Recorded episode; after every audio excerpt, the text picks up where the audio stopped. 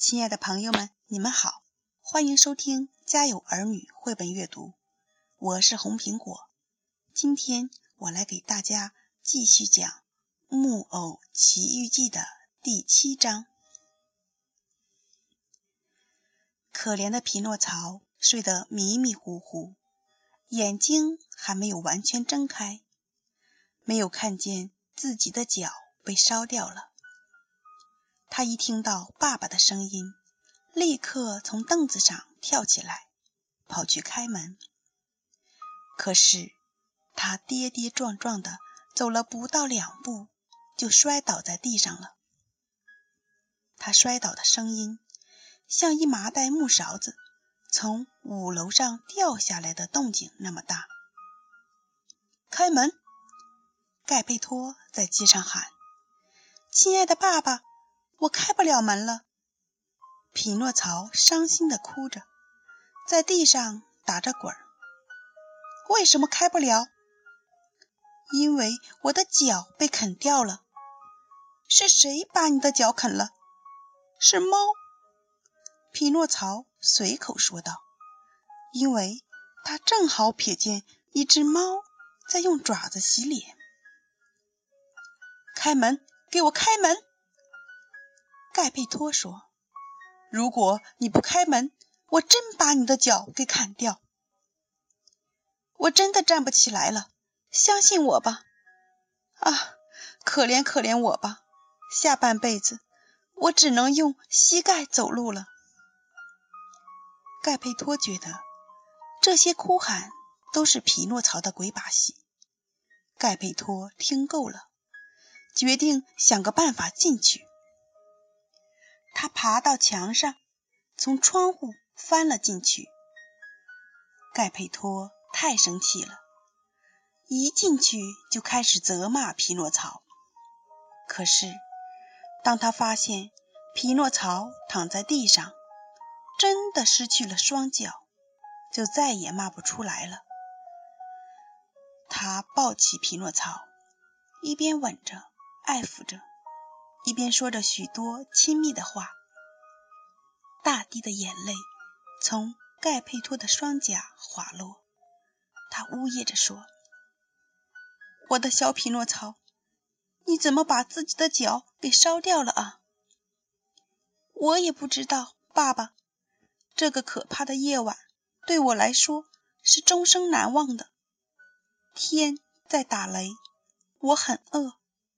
有只会说话的蟋蟀对我说：“你活该这样，你太坏了，你应该得到这样的下场。”而我却对他说：“你小心点儿，蟋蟀。”然后他又说：“你是个木偶，你的脑袋是个愚蠢的木头脑袋。”我把锤子向他扔了过去，把他打死了。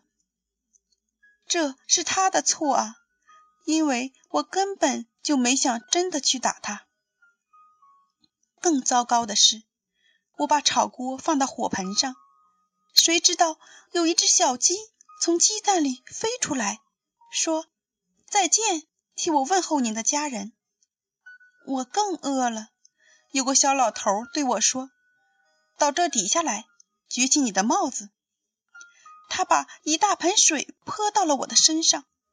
因为我向他讨面包吃，这是不对的，是不是？我马上回了家，我还是很饿。然后我把脚放在火盆上，想把它们烤干。当您回来叫门的时候，我发现它们被烧掉了。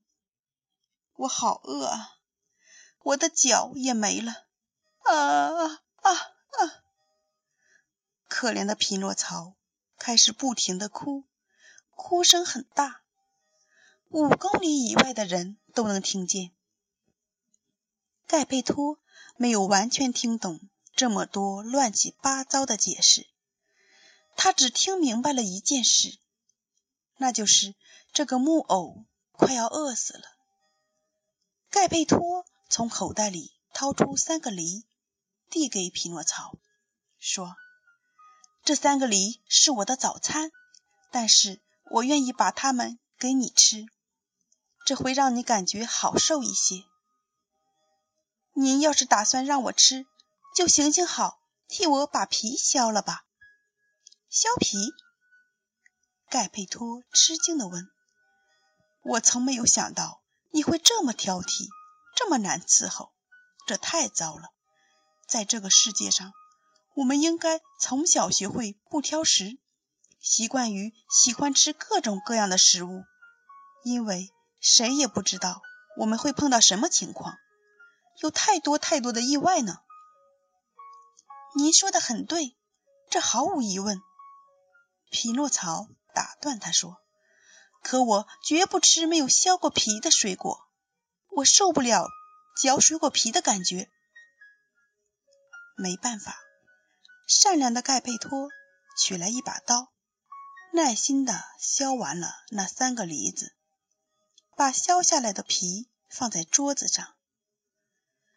匹诺曹两口就吃完了第一个梨，正打算把梨核扔掉，盖佩托立刻抓住他的手说：“别扔，在这个世界上，所有的东西都可能会有用处。我敢肯定，我不会吃梨核的。”匹诺曹把头摇得像个拨浪鼓。谁知道呢？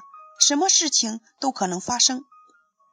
盖佩托没有发火，平静地对他说：“不一会儿，那没有被扔出去的三个梨核和那些削下来的皮都堆在桌子角上了。